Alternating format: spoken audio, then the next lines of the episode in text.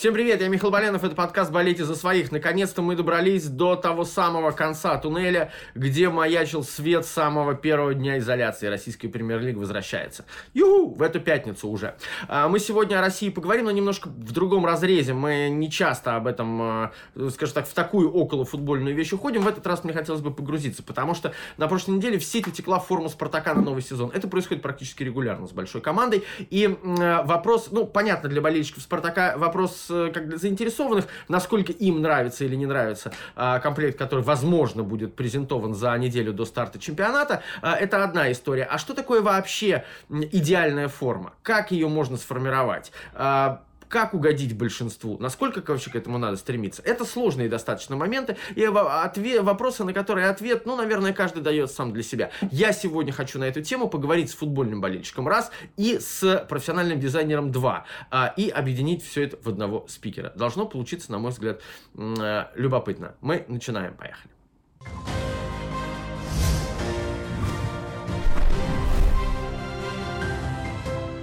Родион, прежде всего, большое тебе спасибо, что согласился принять участие в а, подкасте. И как тебе, как э, болельщику, э, новый комплект формы? Я когда увидел, я не болельщик Спартака, я не знаю, мне захотелось все три футболки, потому что все хороши, по-моему. А тебе как? Абсолютно с тобой согласен. Э, я до твоего сообщения э, не видел этот инсайт, потому что было, как сказал тебе, 4 дня без интернета и я остался в лютом восторге. Конечно же, это касается и э, красной формы с э, полосой, которая, э, по легенде, считается самой любимой из последних э, спартаковскими болельщиками. Мне очень понравилась белая форма с э, элементами стадиона. Это очень классное решение. И также черная форма, ну, она меня влюбила в себя, э, когда мы ее стали использовать. Это было достаточно давно, а, по-моему, в гостевом матче с Лиги Чемпионов. В Лиге Чемпионов мы играли в черной гостевой форме, и тогда я понял, что это то, что я помню.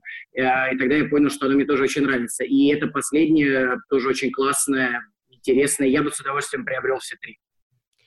А сейчас эм, э, такая достаточно необычная, по-моему, ситуация, когда болельщики в интернете не ругают эту форму вот прямо последними или предпоследними словами. Потому что что раньше было? Любой релиз э, формы, он все время вызывал кучу споров. И все время говорили, что это отстой, это говнище, вообще это нельзя надевать. Где полоса? Без полосы это вообще не спартаковская форма. А, каково твое отношение профессионала? А, давай сначала профессионала, потом болельщика, потому что тут, наверное, разные вещи. А, как э, дизайнера вообще к тому, как должна выглядеть идеальная э, форма для команды футбольной. Смотри, на самом деле, если рассуждать с точки зрения профессионализма и аспекта того, там, чем я занимаюсь, то э, мне кажется, что э, если это не выглядит, откровенно говоря, плохо, то это в любом случае, ну, когда мы знаем э, примеры э, неудачных аспектов там, у «Спартака» и у других э, клубов, то в целом ругать форму, ты знаешь, это какое-то странное решение. Мне кажется, что э, это просто странно и неправильно, потому что люди там пытаются что-то показать, делая это, и поэтому, ну, это как ругать какую-то картину. Есть просто иногда, откровенно, не самые удачные решения, которые не происходят для э, этого чемпионата, или там, если мы говорим на примере Спартака, да, Э, например, было бы крайне странно увидеть э, бело-голубую форму, да, что ну, то, точно было бы неудачным решением. Поэтому с точки зрения мнения э, профессионала и того, чем я занимаюсь, я смотрю много, мне нравятся интересные, яркие решения, какие-то нестандартные, которые используют. Конечно, с точки зрения болельщика, у меня это иногда принимает какой-то тоже такой, знаешь, острый фон, это говнище. Но потом я остываю, смотрю на это по-другому и даже не с точки зрения там, того, чем я занимаюсь, а именно с точки зрения там, просто человека. И мне это а, снова начинает нравиться. Поэтому здесь, ты знаешь, э, как мне кажется, очень многое зависит от э, того, как твоя команда выступила в предыдущий сезон, какой информационный фон вообще входит сейчас вокруг команды, каких игроков э, Э, команда твоя подписала и кто будет э, представлен в этой форме. Короче, здесь совокупность факторов, и возвращаясь к форме Спартака, Спартак обсуждают, обсужда, обсуждали, обсуждают и будут обсуждать. И э, покажи гетер игрока основной команды сейчас, и это тоже будут обсуждать. Обсуждают, значит, либо любят, либо ненавидят, и это классно. Давай про полосу, потому что в предыдущих э, вариантах формы э, одна из больших проблем была нет полосы, значит это не спартаковская форма. Если смотреть на эволюцию э, формы Спартака, э, даже не только вот в последнее время и не только в российское время, в том числе в советское время, мы видим очень много разных примеров, когда в том числе и без полосы играл Спартак. То есть это для формы не является каким-то таким э, атрибутом must. Э, да, смотри, здесь, наверное, мне кажется, что просто а, это достаточно яркий элемент, отображенный на груди, и а, действительно у болельщиков разных поколений, что важно, а, очень много а, хороших воспоминаний, связанных с этим. Если помнишь, если не изменяет память, э, был один раз неудачный эксперимент, когда а, полоса была, а Лукойл был то ли снизу написан, то ли сверху, и это тоже приняли в штыки. Просто спартаковские бои... Мы ранимы, это факт, действительно. И для нас наличие этой полосы — это как дань уважения к тем ярким картинкам, еще, наверное, кстати, э, ярким с точки зрения эмоций, но все-таки они черно-белые, когда эта полоса присутствовала, понимаешь? И поэтому это просто элемент, который для нас важен, мы не хотим от него отказываться и не будем, и поэтому поэтому это вызывает такой э, конфликт, когда приходит полоса без формы с вот этими вот э, комментами э, э, без полосы эта форма не Спартака. Мы просто это любим, мы это ценим, и нам, наверное, хочется, чтобы она была на всех формах. Хотя это не совсем правильно, потому что клубы меняют формы каждый год, э, и у этого тоже есть определенные цели, чтобы ее покупали, этим интересовались, и люди все-таки это разрабатывают. Поэтому я думаю, это просто наша привычка, прихоть, и болеть за «Спартак» тоже непросто.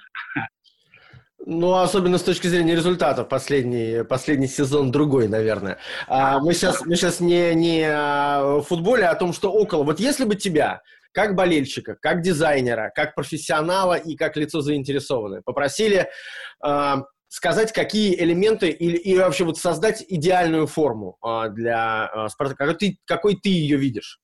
А, как бы она выглядела? На самом деле у меня под рукой есть кейс, я его попробую тебе показать. Давай. Это когда а, Спартак стал чемпионом, а, мы разрабатывали а, пэк, в который дарилась форма, которая была на следующий год. И там была отличная, я, кстати, не помню, как ее восприняла пресса, но там была отличная идея с доспехами а, гладиатора – Э, которая мне показалась э, классной, уместной, и она у меня вот в памяти отлегла. Я не назову ее идеальной, но вот эта вот идея, которая вообще тогда вся э, чемпионская компания «Спартака» строилась на гладиаторе, на доспехах, на всей этой идее, вот эти вот линии, присутствующие на форме получается, 2017 года, они мне показались очень близки, хотя на домашней форме, э, форме э, не было полосы белой. Если говорить о каких-то моих там личных э, интересах, э, да, я бы хотел, чтобы присутствовала полоса, если честно, э, к тридцатке я почему-то стал любить какие-то ретро-вещи. И сейчас проведу аналогию с хоккеем. Мне, например, нравится, что раз в сезон хоккейный «Спартак» проводит, э, есть курс, наверное, матчи в ретро-форме. И это смотрится нереально круто, потому что это и дань э, истории, и э, просто выглядит классно. И, наверное, мне бы хотелось, чтобы в каких-то ближайших годах была, естественно, с формы Спартака с красной полосой, но была, была выполнена э, в ретро, с ретро-элементами. Для меня очень важен э, воротничок на пуговицах. Знаешь, вот здесь вот uh-huh. иногда бывает. Я, например, кайфую от джерси, в которой присутствует воротник на э, двух пуговицах. Вообще я кайфую от э, каких-то таких э, маленьких, незначительных элементов, которые оставляют э, э, послевкусие, и они еще, знаешь, иногда бывают еще приятнее, чем сами первые ощущения от формы.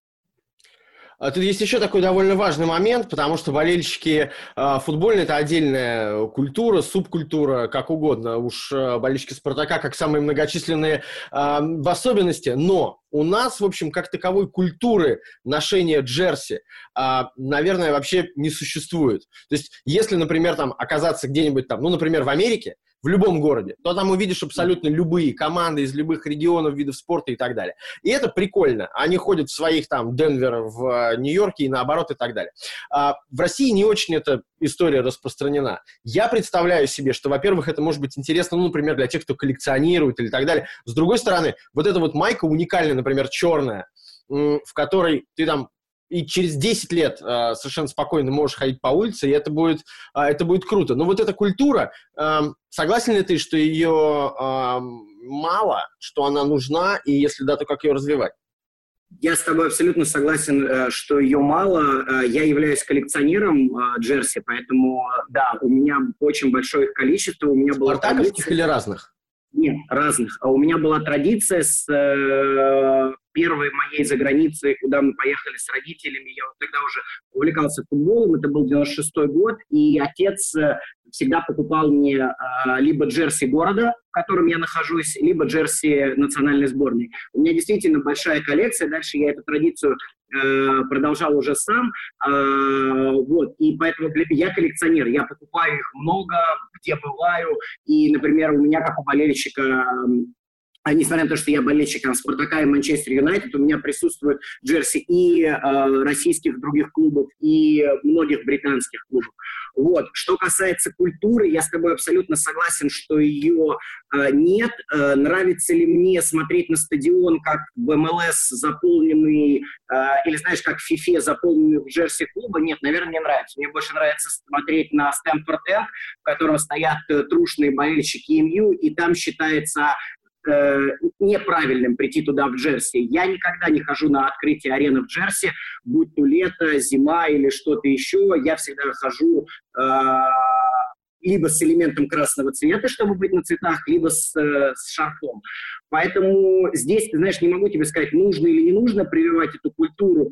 А, мне кажется, это где-то у каждого свое. В любом случае, джерси Спартака покупают, потому что люди в ней занимаются спортом, играют. Я могу, очень часто люблю брать ее с собой в заграничные летние поездки. Я могу в ней пойти на пляж, и очень часто там другие русские обращают на тебя внимание. Относительно похода в Джерси на стадион, конкретно я, как болельщик «Спартака», я не считаю, что это нужно. Быть на цветах, да, это обязательно. Обязательно ли иметь э, клубную форму, которая, в принципе, стоит недешево, э, я не считаю это прям номером один, честно тебе скажу.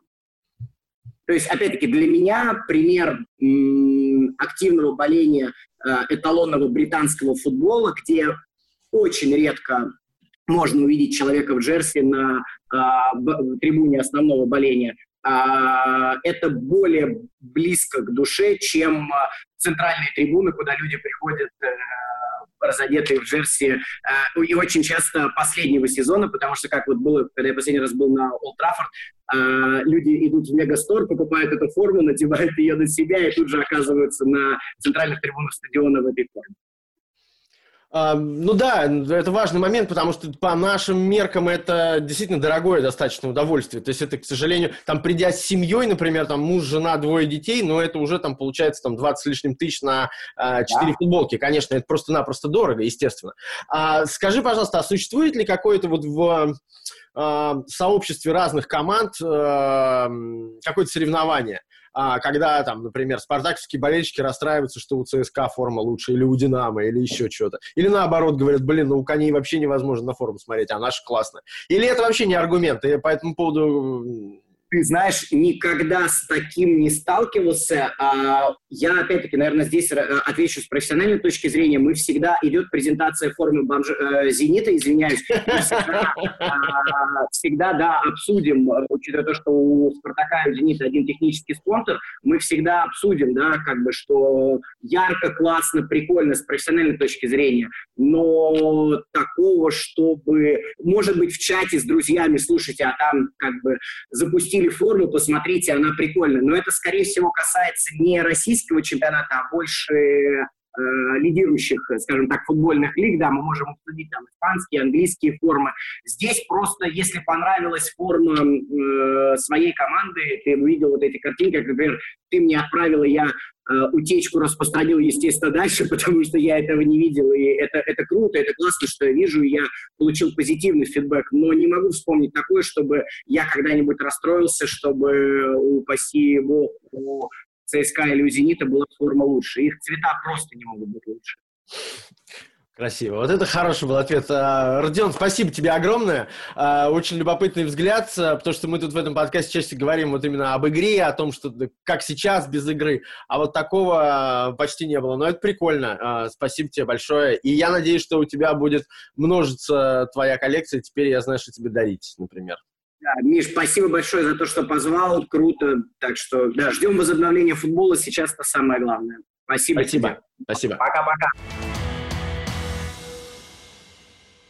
Ну а теперь к делам европейским. А, итальянский футбол вернулся кубковыми матчами, и об этом мы обязательно будем говорить с Владимиром Стагниенко сегодня. А, о том, какими выходят гранды, Ювентус, Наполи, а, что ждать от Лацио, как там Интер, обязательно, само собой. И, конечно, Испания. А, честно говоря, вы знаете, я не самый большой поклонник английской премьер-лиги, вот именно этих понтов, а, которые они любят сами про себя рассказывать, что это лучшая лига мира. Может быть, может быть. Кто я такой, чтобы об этом всерьез судить? Но а, Испания вышла в, э, из пандемии самым крутым образом э, заставив о себе говорить. Потому что решение, которое было принято Испанской Федерацией футбола совместно с компанией Electronic Arts, э, это, конечно, прорыв. Э, уже э, много сказано было про то, какой интершум классный, и это мы тоже сегодня, естественно, будем вспоминать с моим коллегой Станиславом Ренкевичем. И вообще, что нам показали первые туры, э, первые матчи в Испании. Если мы говорим о том, что антуражную часть мы здесь оставляем за скобками, потому что, в общем-то, мы увидели много из того, что хотели бы и услышали, э, что привычно нашему уху, что, собственно, в смысле футбольном. А, и здесь масса довольно любопытного будет, на мой взгляд. Поехали, мы продолжаем. Это подкаст «Болейте за своих». Ко мне присоединяется шеф-редактор ОК Спортс, а, мой хороший товарищ Владимир Стыгненко. Володь, приветствую тебя. Привет. И сосед, я бы еще сказал даже. Ну, в данный момент нет, а вообще, вообще да. Вообще у нас такое хамовническое братство. А, Володь, по Англии ты недавно уже с Тимуром а, побеседовал. Это твоя а, работа, а вот Италия — это твоя любовь. Страсть, да, страсть. А какие у тебя впечатления от а, возвращения серии А и возвращения Кубка? Которым, собственно, Италия и вернулась, вышла из пандемии.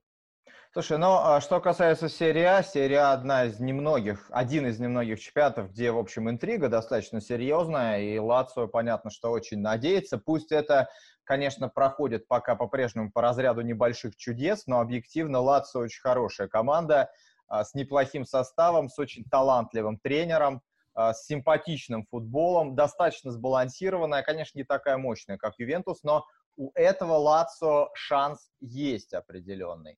Что касается Кубка, а, Ювентус мне очень не понравился. А, команда в центре, в центре атаки была не очень впечатляла Криштиану, несмотря на то, что мы привыкли к тому, что он там трудоголик, но видно, что пока не в очень хорошей игровой форме. А, и несмотря на то, что Милан так долго играл в меньшинстве, Милан вообще очень плохой, но неважно. Но Ювентус пока не производит впечатления а, такого вот мощного, сокрушающего какого-то. С другой стороны, ну, это же Ювентус. Не производить впечатление, а потом оказаться там в финале Лиги Чемпионов или даже ее выиграть, это настолько в стиле Ювентуса. Поэтому э, вот матч Ювентус-Милан я прям себя заставлял досматривать. Было настолько скучно, настолько занудно. А, Наверное, как и все, да. Что касается а, Интера и Наполи, Интер был неплох. Я очень сильно не, не поклонник Антонио Конте, прям совсем не. На мой взгляд, это тренер а, такой, он догматик по натуре, и, в общем, у него есть определенные рамки, из которых он выбраться не может, и не факт, что сможет. Но Интер был очень правилен, достаточно мощен, и, в общем-то, моментов, причем таких толковых по делу, было создано очень много. Но Наполе показал, как можно играть через контратаки с Интером, хотя э, закрывшийся в обороне и контратакующий Наполе там еще два года назад это казалось бы очень странно. А сейчас вот, пожалуйста. Реальность. Я за Наполе болел, э, ну, просто потому что я так традиционно за Наполе немножко болею. Коротышки забили, был твой э, радостный твит. Да, да, они хорошие. Лоренцо Инсини. Лоренцо вообще у меня любимец. Э, это один, наверное, из тех футболистов, который себя не реализует в карьере процентов на 70, потому что таланта там очень много, а по факту, к сожалению, отдача не такая, которая могла бы быть. В отличие, кстати, от Мертенса, который в итоге реализовался там, будучи человеком, которого брали на фланг, стал одним из самых эффективных центральных, по сути, нападающих э, европейских чемпионатов. Ну, в общем, они хорошие, да, они, там есть свои проблемы, я не знаю, что будет дальше с Наполи, что будет с Гатуза. В финале будет, конечно, сложно, Ювентус все равно фаворит. Но в Наполе есть, есть такое пламя какое-то, даже несмотря на то, что сейчас они, конечно, очень проблемные. Вообще, мы живем во время, когда, ну, по крайней мере, Наполи точно переписывает э, один рекорд за другим своей истории. Сначала был Гамшик, теперь вот э, Дрис Мертон становится лучшим бомбардиром в истории Наполи. Э, так вот на наших глазах, причем, ну, как бы понятно, чьи рекорды они переписывают. Э, и, ну, это круто, конечно. Хотя... Да, это круто, но все равно для неаполитанцев ты понимаешь, э, как бы отношение к э, Диего, оно его трудно, нам, нам, наверное, очень трудно понять. То есть, ну просто представь, что мы с тобой болеем всю жизнь за команду, которая хорошая, э, с репутацией, но особо звезд не хватает, и вдруг приходит человек, который... Ну, на самом деле, это несколько преувеличение, что в одиночку. Там был Карека, там был Феррара, там был Алимал, то есть команда была хорошая, но тем не менее вот этот человек их всех тащит, дважды обыгрывает Север, выигрывает Кубок УЕФА, по тем временам Кубок УЕФА это очень мощный турнир, потому что все вторые, третьи, четвертые места, которые сейчас в Лиге Чемпионов играют, все играли в Кубке УЕФА.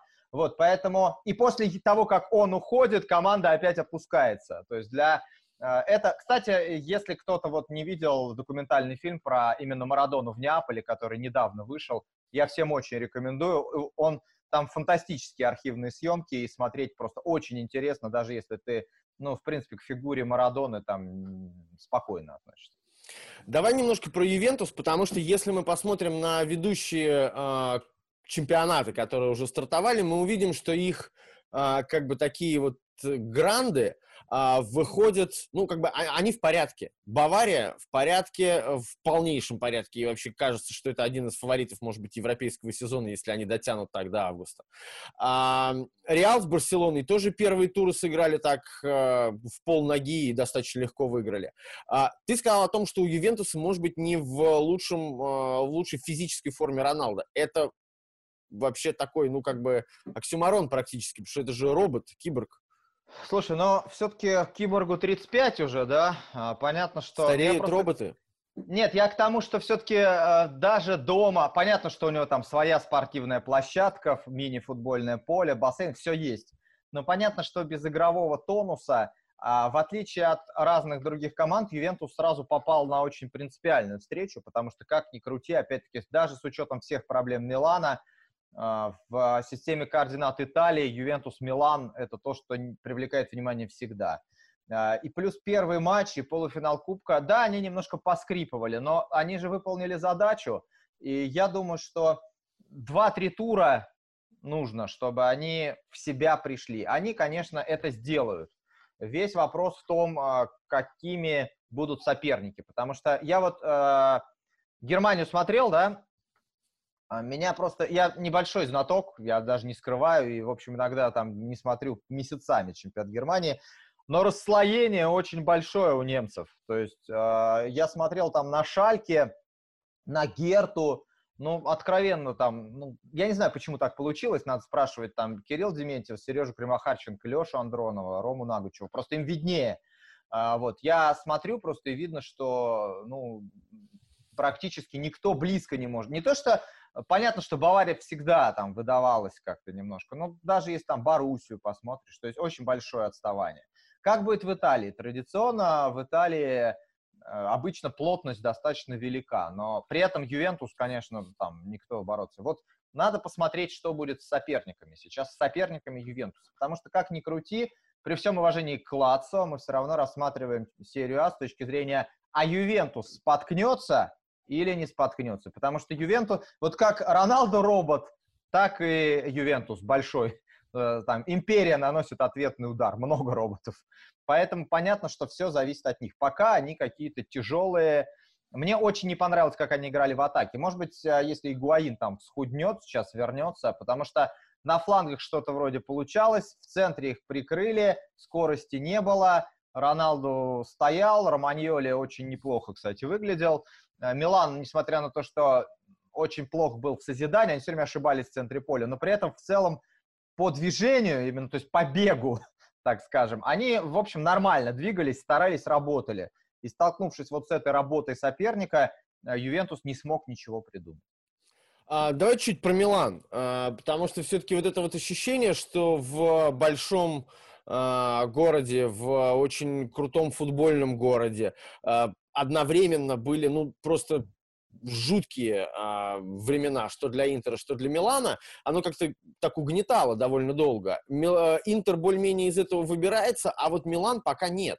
И такое ощущение, что что бы они ни делали, ну, видно, в понедельник их мама родила, потому что что не тран... Ну, вот вроде есть пакета, вроде бы как бы есть ощущение, что ну вот сейчас закрутится, вот вокруг него может быть, может быть не за сезон, чуть боль, но проходит время, и опять пакету уже куда-то отдают в аренду, и э, опять все по старому кругу все так же развивается. Не, ну вот сейчас я на нее посмотрел. На самом деле, если говорить о тех, кто у Милана играл, а, мне понравился Лиао, который вышел на замену во втором тайме. Он, он цеплялся за... Понятно, что он все это делал в одиночку, но он цеплялся, искал какие-то пространства.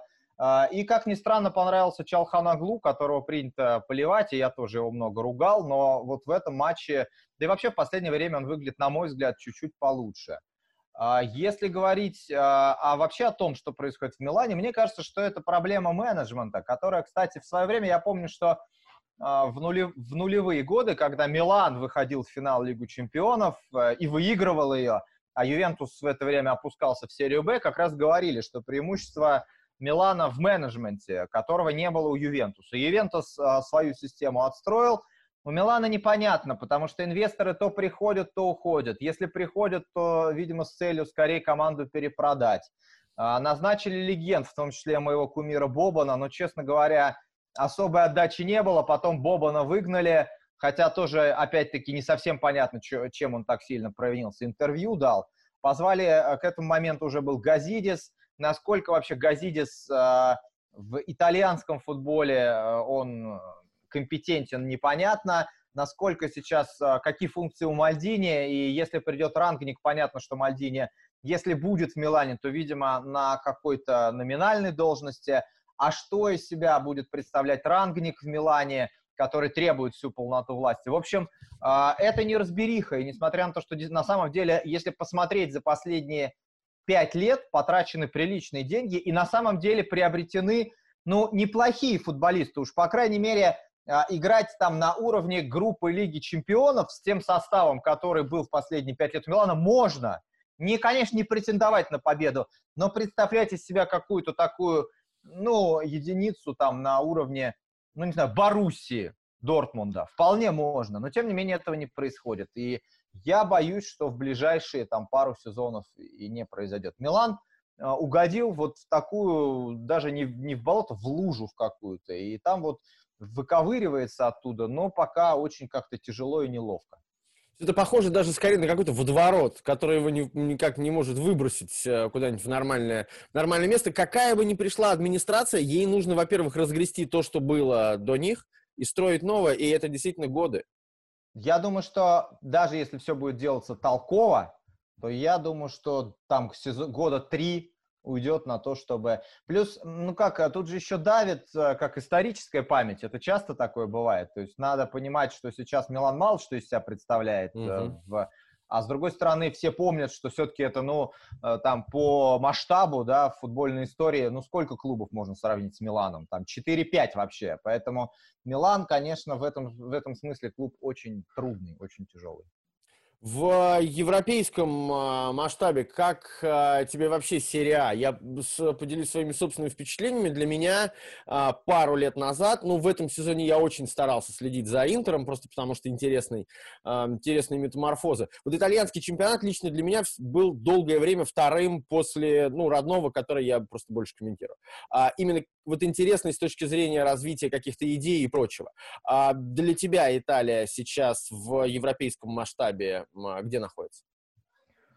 А, с точки зрения, ну, например, а, силы клубов, объективно, ну, например, а, твоя любимая и моя сильно нелюбимая Испания, конечно, лучше. Просто для этого достаточно посмотреть на результаты а, просто в Еврокубках. Что в Италии хорошо? А, ну, во-первых, Италия стала, конечно, достаточно результативным чемпионатом, то есть там просто забивается довольно много мячей, вопреки вот этим заплесневелым каким-то штампам людей, которые в последний раз Италию смотрели в 97-м.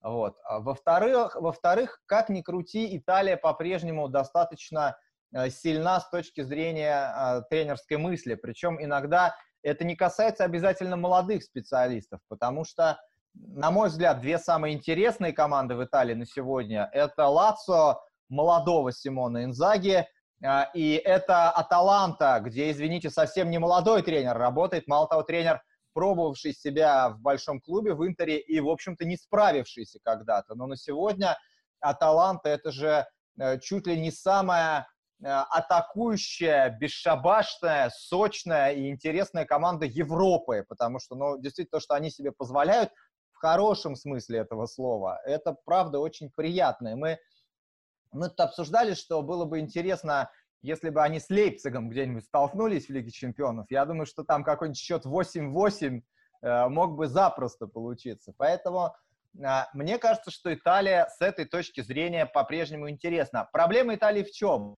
Что очень многие большие клубы загнали себя туда, откуда никак не могут вылезти. Про Интер мы э, с Миланом поговорили – у Ромы ситуация традиционно непонятная, потому что это команда, которая может выбить Барселону из Лиги Чемпионов, но при этом не может сделать шаг вперед в качестве развития клуба, куда-то вот стать более какой-то такой мощной, мускулистой командой. Ну вот хорошо, что есть Лацио, хорошо, что uh, есть условно Фиорентина. Но еще раз скажу, что проблема uh, в отсутствии там, чтобы было еще пару клубов уровня Ювентуса, на которые тогда бы и весь чемпионат немножко потянулся. Но пока этого не происходит.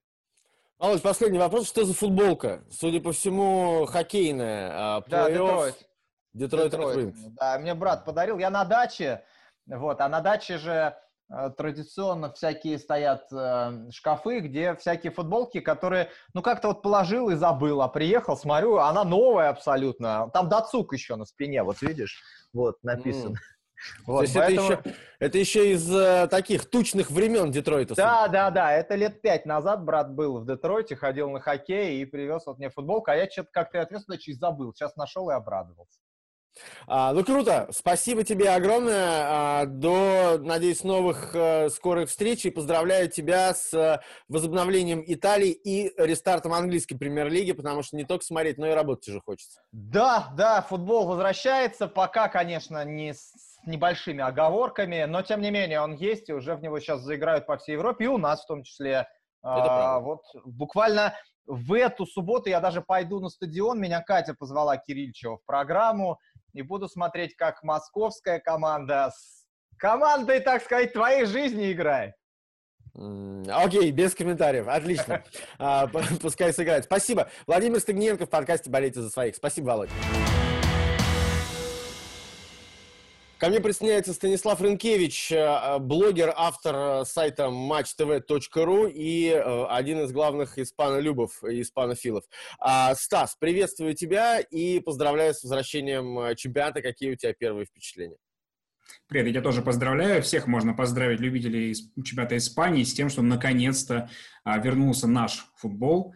Uh, у меня впечатление самое положительное, такое ощущение, что вот что среднее между Новым годом, да, и знаешь, при этом такой летний Новый год, uh, как будто чемпионат мира, но только для определенной категории людей, тех, кто любит испанский футбол.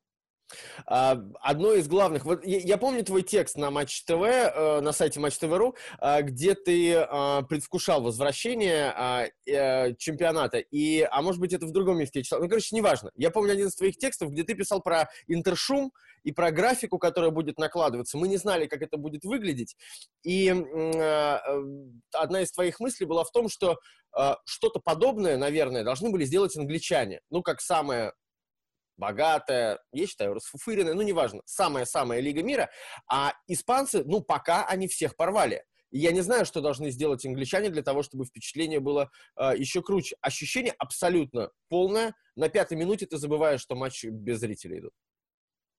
Да, э, я ждал от англичан того, потому что, как правило, все самое крутое делают в спорте американцы, и потом через них уже а, английская премьер-лига первая это делает. Но вдруг испанцы, по-моему, сходили в банк потому что они знали, что они начинают раньше, и при этом они решили, давайте рискнем. Испанцы вообще в плане технологическом э, не самая сильная лига далеко. Она уступает, по-моему, не только Англии, там еще и Германии, может быть, еще кто-то найдется. Вот. Но здесь вот надо отдать должное Тебусу, он рискнул, и, по-моему, у него все хорошо получилось. Я бы не сказал, что виртуальные зрители — это прям супер оптимальное решение. Все-таки это вызвало такие очень спорную реакцию у людей. Мне кажется, что, например, совместить картонки э, зрителей на трибунах и интершум, может быть, это было бы самое хорошее решение, то, к чему, например, в премьер-лиге. Потому что ну, вот этот фон, он нормально смотрится, и ты, правда, забываешь, что есть ощущение того, что это полный стадион. Но когда показывали, был один из матчей, по-моему, у Испаньола на, на стадионе, когда вот у них был виртуальный фон, а под ним были не пустые трибуны, а вот сидели э, картонки зрителей. Может быть, не на всем стадионе, на какие трибуны были точно. И, по-моему, смотрелось вполне уместно и тоже не хуже, чем вот виртуальная штука. Но все равно за нее уже заплачено, поэтому мы будем смотреть ее до конца сезона. А, при этом а, португальцы, которые вышли раньше, они попробовали нечто подобное. Они тоже подкладывали интершум. Но, во-первых, он был как-то вот, ну не знаю, как-то тише, какой-то нейтральный. И вот не сложилось ощущение такого, как в Испании. Потому что испанцы, ну прям вот, я комментировал один матч в туре, Валенсия, э, Леванте, и там прям Валенсия, Валенсия, когда атакует Леванты, свист трибун и прочее и так далее. То есть, ну, абсолютно аутентичный интершум на каждую команду. А когда Реал играл на своем поле, ну, мне кажется, что это выглядело даже круче, чем сам стадион имени Де Стефана в реальности. Да, э, трудно представить, чтобы от э, такого маленького стадиона исходил такой шум. И плюс многие подчеркнули, вот наш коллега Саша Вишневский говорил, что он бывал на стадионе в Мальорке, не кричат они так громко, как было э, сейчас. А, тебе попался вообще самый, мне кажется, классный матч в этом плане, потому что, во-первых, по сравнению со севильским дерби, вот э, э, трибуны на Местале были менее цветастыми, что ли. Вот это черно-оранжевое сочетание, оно не так отвлекало вообще, да, и было более уместно. Мне вообще показалось, что, может быть, они что-то изменили, не знаю, контраст выкрутили, да, потому что на севильском дерби вот, или это эффект новизны, смотрелось как-то липовато. Дальше вот все матчи тура, которые я видел, все вот э, смотрелись очень здорово. И плюс, конечно, я очень кайфанул, когда вот этот был момент, опасный момент, по, э, удар по воротам, и вот этот выдох испанский знаменитый «уй», да, который они, который они очень любят. Ну вот после этого такой, так, все, я полное ощущение того, что все нормально, обычный матч чемпионата. У нас были истории на Матч ТВ как-то, ну, вернее, не на Матч ТВ, еще раньше на НТВ+, когда подкладывали не тот интершум. Это, конечно, было очень смешно на каком-нибудь матче Амкара, крики болельщиков Спартака и ЦСКА друг другу. Своеобразно. Здесь все по-другому. Да. А ты знаешь, а мне все было интересно, а будут ли они подкладывать, ведь все мы знаем, что на матче чемпионата Испании можно изучать прям словарь ругательств. Будут ли они в случае спорного судейского решения вот эти, эти кричалки знаменитые подкладывать или нет? Пока не слышал. Но ну, вот если мы говорим о реализме, то все-таки, мне кажется, надо. Ну, не знаю, не пойдут. Я думаю, на это не пойдут. Э, это вряд ли. А давай о футболе непосредственно, потому что антураж это прекрасно, но эм, мы в том числе говорим и о качестве, э, которое команды показывают. И это, в общем, казалось, будет достаточно серьезным испытанием для всех. Потому что как выходит команда. Мы не знаем, мы вообще ничего не знали о том, каким э, будут какими будут первые туры после пандемии. Какими они оказались, например, для Грандов, для э, Барселоны, для Реала. Кажется, что они ну, достаточно спокойно э, сыграли, по крайней мере, первый тур свой. Даже на удивление спокойно. Честно говоря, я не ожидал, что настолько хорошей форме будут э, футболисты. Хотя есть два момента. Один, который э, я предполагал заранее, и второй это то, что узнал уже позже. А заранее предполагал, что, конечно, индивидуальный класс футболистов сейчас будет сказываться э, гораздо сильнее. А, это мы видим, например, в обычных сезонах, когда первый тур происходит, да, голый класс отдельных футболистов решает, пока командная игра не выстроена. А сейчас она не может быть выстроена, потому что после паузы вот время есть только на восстановление игроков. Нет времени что-то отрабатывать, какие-то новые связки э, тестировать и так далее. И второе, это то, о чем говорили тренеры. Гиген Балаге, испанский инсайдер, сейчас подчеркивал, что, например, Эйбор в матче с мадридским Реалом вышел неоптимальным составом. Почему? Потому что ему через три дня играть уже с командой, с которой гораздо более реально победить или хотя бы набрать какие-то очки. И так могут делать многие команды. Опять же, мы с тобой видели это в предыдущих сезонах совершенно нормальных, когда команды э, просто расставляли приоритеты. Зачем выкладываться с грандом, если ты можешь э, потратить силы эти более подготовленным подойти к матчу с командой своего уровня? Сейчас, когда э, есть только 72 часа на восстановление, это еще более актуально. И вот мы немножко увидели это с Эйбором. Я не знаю, как бы Мальорка ли думала об этом, или она просто в плохой форме. Но интересно будет тенденцию проследить и дальше. Ну и, наверное, сейчас тоже такой важный момент. А, Реал и Барса имеют, могут иметь решающее преимущество еще и в том, а, что у них гораздо больше обойма. А, шире эта обойма, чем практически у любой другой команды. И Зидан ведь говорил еще во время пандемии, когда команда только, по-моему, возвращалась к тренировочному процессу, что он будет э, максимальную ротацию использовать. Что он призывал быть готовым к тому, что составы будут разными от игры к игре. У мадридского Реала, да, у них действительно большая обойма, и там есть футболисты высокого класса, которые отыграли, ну, совсем немного времени, там, не знаю, там, Марьяна Диаса взять, mm-hmm. Лукас Васкес не так много отыграл, а Начо практически не играл в этом сезоне. А вот у Барселоны я бы так не сказал, у них вся обойма взрослой команды 19 футболистов, и мы видим уже на скамейке запасных игроков из дубля. Mm-hmm. И чем дальше, вот если будет травматичность, которая нас предупреждает, хотя которая пока мы не видели по итогам первого э, тура возобновившегося чемпионата, вот тогда здесь будет интересно, что будет делать Барселона, если, не дай бог, что случится с Месси, да? будут ли у них какие-то замены. Их раньше-то не особо, э, как и было, а уже в ситуации, когда дополнительная физическая нагрузка, я боюсь, что ну, каталонцам будет сложнее в этом плане, им сложнее будет выдержать дистанцию. Ансу Фати, новый Месси, его не случайно так называют, вот будет доказывать. Что касается остальных команд, а, важный, как мне кажется, момент заключается в том, что очень многие клубы свои структурные проблемы а, не смогли оставить а, там, до пандемии. Они вместе с ними перешли вот сейчас в, в лето. Ну, это мы видели практически во всех чемпионатах. Например, и в Португалии Бенфика стартовала с теми же проблемами, что раньше. Шальке в Германии как был разобранный, так и не собрался. И в Испании то же самое. У Валенсии огромное количество растранжиренных моментов. Реализация для них, в общем, по ходу нынешнего сезона была проблемой. Гол, пропущенный в там, компенсированное время, опять все свел на нет. У Атлетико Мадрид, в общем-то, похожие, наверное, проблемы, которые были и раньше.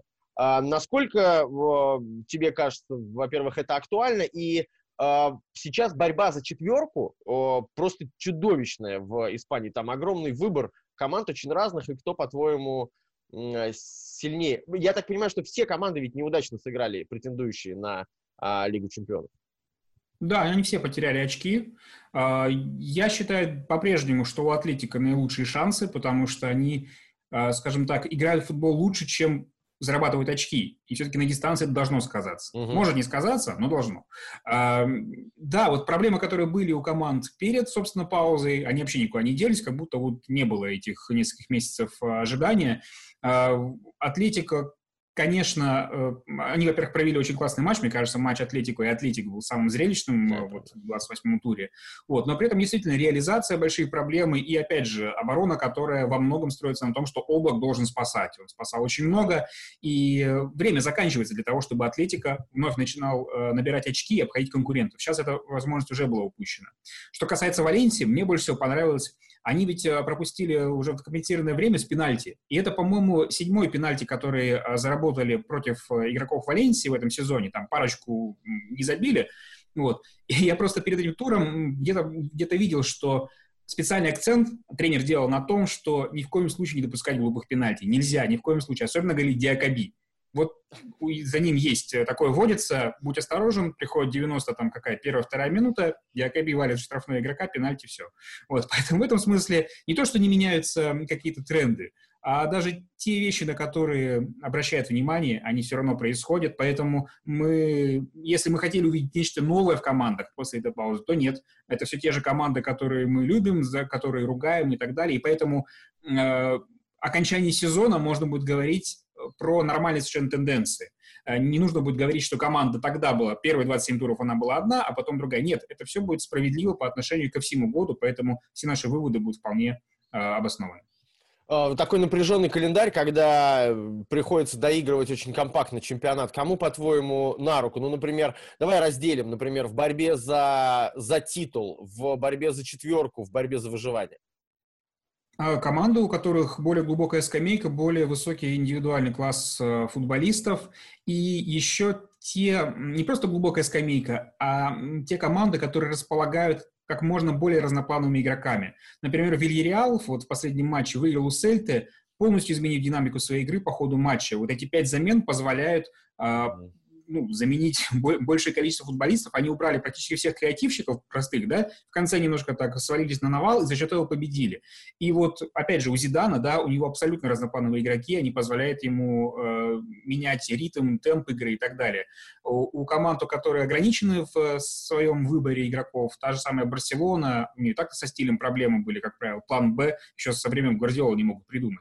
Вот. Поэтому в этом отношении команды, чем длиннее у тебя состав, чем больше у тебя футболистов, которые не получают получают игрового времени, тем на самом деле в этой ситуации лучше, потому что теперь тренеры могут запускать как можно чаще э, футболистов на поле.